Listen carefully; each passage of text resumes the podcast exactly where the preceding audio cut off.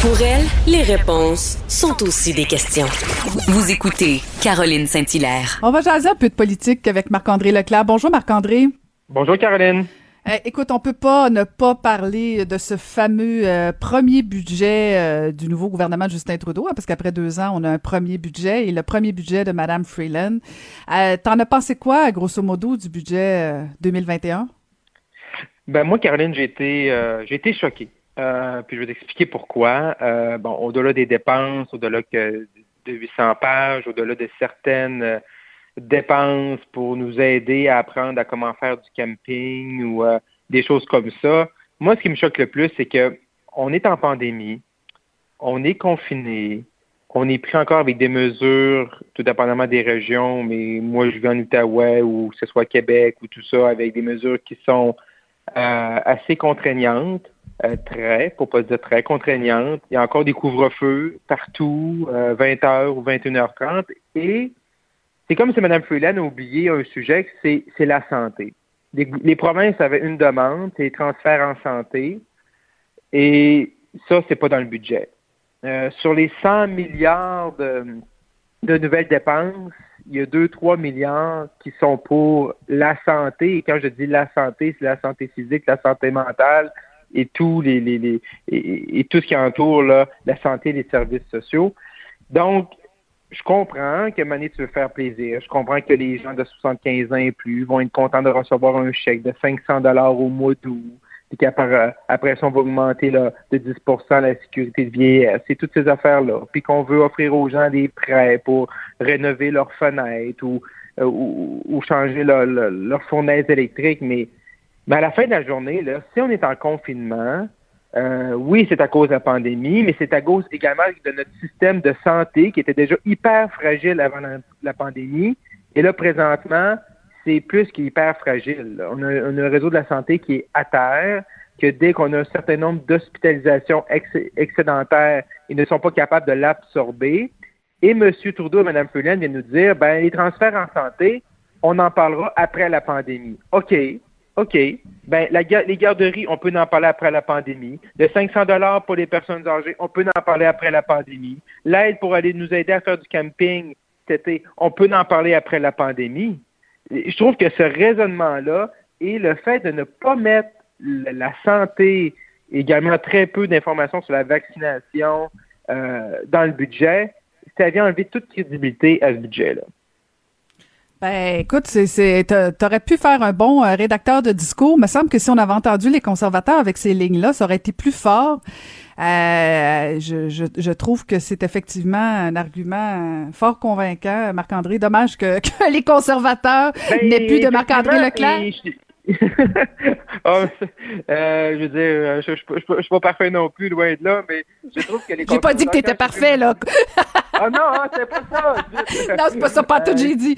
ah, maudit, maudit, je pense à, la prochaine fois, peut-être. Euh, oui, mais c'est effectivement. Plus, plus, plus, sérieusement, euh, je trouvais que lundi, M. O'Toole avait manqué cette opportunité-là de vraiment d'aller chercher vraiment qui, qui était la faiblesse du budget c'est dur à critiquer. Tu sais, je veux dire, euh, quand tu prolonges des mesures pour la subvention salariale d'urgence, toutes les mesures qui sont là, tous les programmes pour les, les petites moyennes entreprises, par exemple, euh, c'est dur à critiquer. On en a besoin. Il y a encore des mesures de confinement. Mais je pense que sur la santé, il y a une grande lacune parce qu'on n'est pas confiné parce qu'on manque d'argent pour faire du camping. Je suis avec ça, puis on n'est pas confiné parce que effectivement, ça coûte une fortune pour envoyer des enfants dans des garderies à l'extérieur du Québec. Ça, là, on est, c'est pas à cause de ça qu'on est confiné. On est confiné parce qu'on a un réseau de la santé qui est fragile. Puis c'est ça que je trouve qui manquait dans ce budget-là. Et je pense que ça aurait été plus facile pour M. O'Toole et les conservateurs de, de focaliser sur ce point-là et vraiment euh, d'orchestrer, de garder là. Les gens à la maison, vous êtes, vous êtes pognés à la maison à cause de ça. Puis le gouvernement, lui, il dépense partout, sauf ça, puis ça, c'est pas le temps d'en parler. C'est un peu, euh, Moi, ça me choque un peu. Ben, je comprends et je partage euh, euh, ta colère. Et, en plus, les conservateurs ont même refusé d'appuyer le sous-amendement du bloc sur les transferts en santé. Euh, c'est pas trop clair pour quelle raison, là, mais euh, en tout cas, c'est des occasions euh, manquées, à mon avis aussi. Et là, en plus, on nous parle du variant indien. c'est un peu le jour de la marmotte, là, ces fameuses frontières et les irresponsabilités, les non-décisions de Justin Trudeau, Marc-André. Oui, oui, non, tu, tu, l'as bien dit. C'est jour de la marmotte. Euh, quand on fait des petites recherches en deux, trois secondes d'écart sur Internet, on, on retrouve des articles de mars 2020, pas des, pas des articles des articles de mars 2021, sauf qu'on avait des problèmes à fermer nos frontières. Et là, c'est encore le cas. Je veux dire, M. Trudeau est excellent pour dépenser. Le fédéral, la machine fédérale sont excellents pour mettre des nouveaux programmes en place pour mettre, ils ont mis la PCU, donner des chèques, donner des chèques même si c'est des gens qui n'avaient pas besoin, mais c'est pas grave. Puis ils nous disent que dans un jour ou l'autre, on va aller rechercher cet argent-là. On verra. Mais quand ce qui concerne les frontières, il y a comme un malaise pour M. Trudeau. Euh, également, pas juste M. Trudeau, parce que j'écoutais hier Dr. No, qui est le numéro 2 de la santé publique au fédéral, l'adjoint de Mme Tam, euh, et oh, toutes les options sont sur la table, on n'a pas de données probantes, mais moi là, puis je suis sûr que c'est la même chose pour vous. Moi, ça fait ça va faire un an que j'ai pas vu mes parents. Moi je suis en Outaouais, mes parents sont au lac Saint-Jean. Ça va faire un an que j'ai pas vu mes parents bientôt. Mm-hmm. Euh, tu sais, j'ai pu les voir dans la fenêtre de, de l'été passé. Et là, il y a des gens qui arrivent de pays, du Brésil, de l'Inde. Ils ont publié des des listes avec des vols qui nous dit que ben il y a tant de personnes puis telle rangée il y avait la il y avait la COVID, faites attention, puis que là, on leur demandait des tests avant qu'ils partent, mais là, on s'entend qu'il y a des gens qui, qui ont, qui ont fraudé, qui ont des faux tests d'être de, de, négatifs à la COVID. Puis là, tu dis, moi, là, hier, je voulais faire une commission à pharmacie, il y a quelque chose que je ne pouvais pas acheter, il fallait que, aurait fallu que je sorte dans le, stationnement, que je commande par Internet, que je donne mon numéro de carte de crédit, que la personne vienne me porter ça quand je suis physiquement dans la pharmacie. Mais il y a du monde qui peut voyager, qui peuvent aller en Inde, qui peuvent revenir de là, pour peu importe le pays.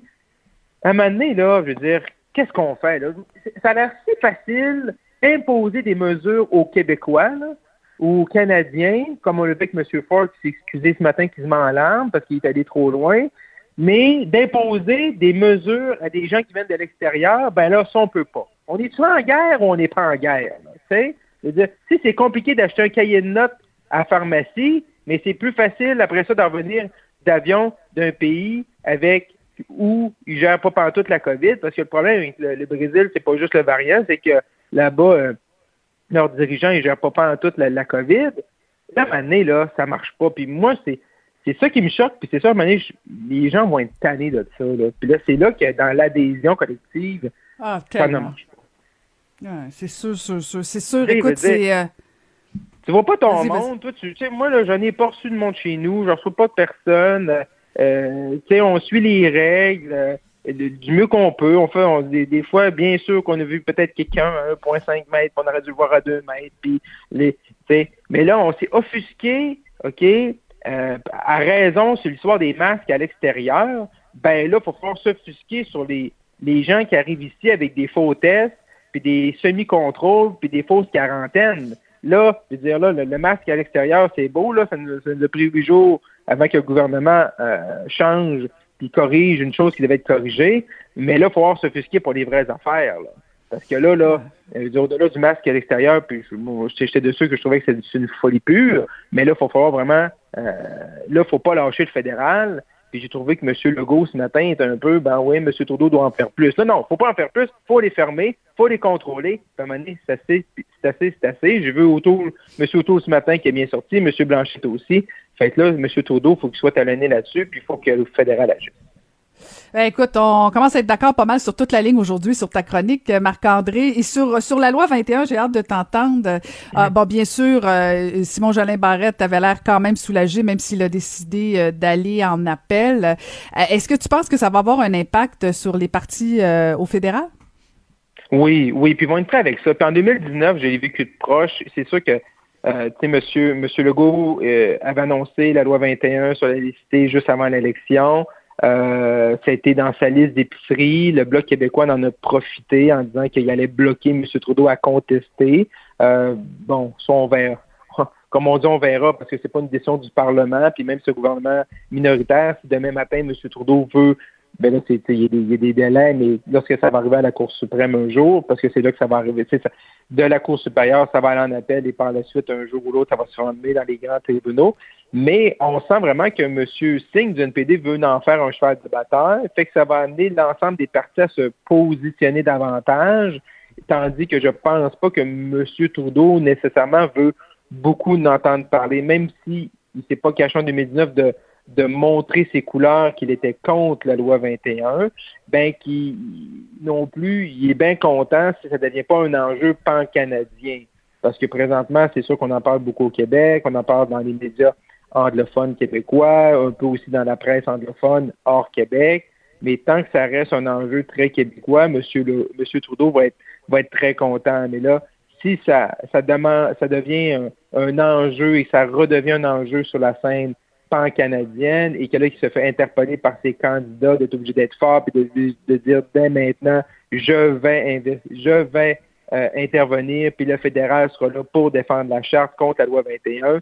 C'est sûr que ça peut le placer en position euh, délicate, mais son électorat au Québec, à M. Trudeau, savent déjà très bien que pour lui, la loi 21, ce n'est pas une bonne chose, mais c'est sûr que ça va revenir tôt ou tard, et euh, tout dépendamment quand soit l'élection fédérale où on en sera aussi, là on en parle cette semaine à la loi 21, là tout ça va, se calmer, là après va entendre parler de, de l'appel des deux partis. Mais une chose aussi qui m'a quand même surpris, Caroline, c'est que pour le gouvernement, c'est sûr que bon, les élus, ça je pense que tout le monde en convient que si un élu se présente avec un signe euh, religieux ou ostentatoire, ben, qui s'il se fait élire de cette façon-là, que ce soit normal qu'il euh, siège comme ça à l'Assemblée nationale. Fait ça là-dessus, le gouvernement semble, on ne les a pas trop entendu parler là-dessus. Sur euh, les commissions scolaires anglophones, on voit vraiment que le juge a étiré un peu la sauce. Là. Il me fait penser le juge un peu un parent là, qu'il faut il faut qu'il fasse deux deux rôtis à ses enfants, là, puis il reste assez de confiture aux framboises ou aux fraises pour une rôtie. Fait que il étire, il étire la confiture. Fait que il est vraiment tiré ça de du, du, pouvoir linguistique, de la reconnaissance de la langue, à que c'est un pouvoir culturel et même religieux. Fait que ça va être ça le, gros le gros de la bataille en appel pour le gouvernement. Mais le gouvernement, faut quand même qu'il soit satisfait quand même, parce que c'est une grosse portion de sa loi qui est encore là. Et euh, à partir de ce moment-là, euh, c'était déjà un premier test. Et mm-hmm la suite des procédures judiciaires vont se baser sur ce premier jugement-là et les appels et jusqu'au jour de la Cour suprême, ben, la, la, la, genèse va toujours partir du jugement qu'on a eu cette semaine du juge Blanchard. Donc, quand même, ça aurait pu être pire que ça pour eux. Donc, c'est quand même un bon premier pas. C'est pas parfait à, leurs yeux. Donc, il faut, il faut voir qu'ils présentent leurs arguments euh, pour, euh, en ce qui concerne l'article 23 de la charte, là, qui a permis au juge de, de dire, ben, euh, faut laisser euh, libre choix, puis que la loi 21 ne s'applique pas aux commissions, euh, aux commissions scolaires anglophones. J'ai comme l'impression, Marc-André, qu'on n'a pas fini euh, d'en entendre parler. Ça va probablement même euh, euh, se retrouver encore une fois dans le cadre de la prochaine campagne électorale québécoise, qui viendra plus vite qu'on pense. merci beaucoup, Marc-André. ben oui, le temps passe vite, mais moi j'aime ça des élections, il n'y a pas de problème. On peut te lire, Marc-André. On peut te lire dans le Journal de Montréal, Journal de Québec, et aussi te suivre à la joute. Merci, Marc-André. À la prochaine. Merci. À bientôt. Bye bye.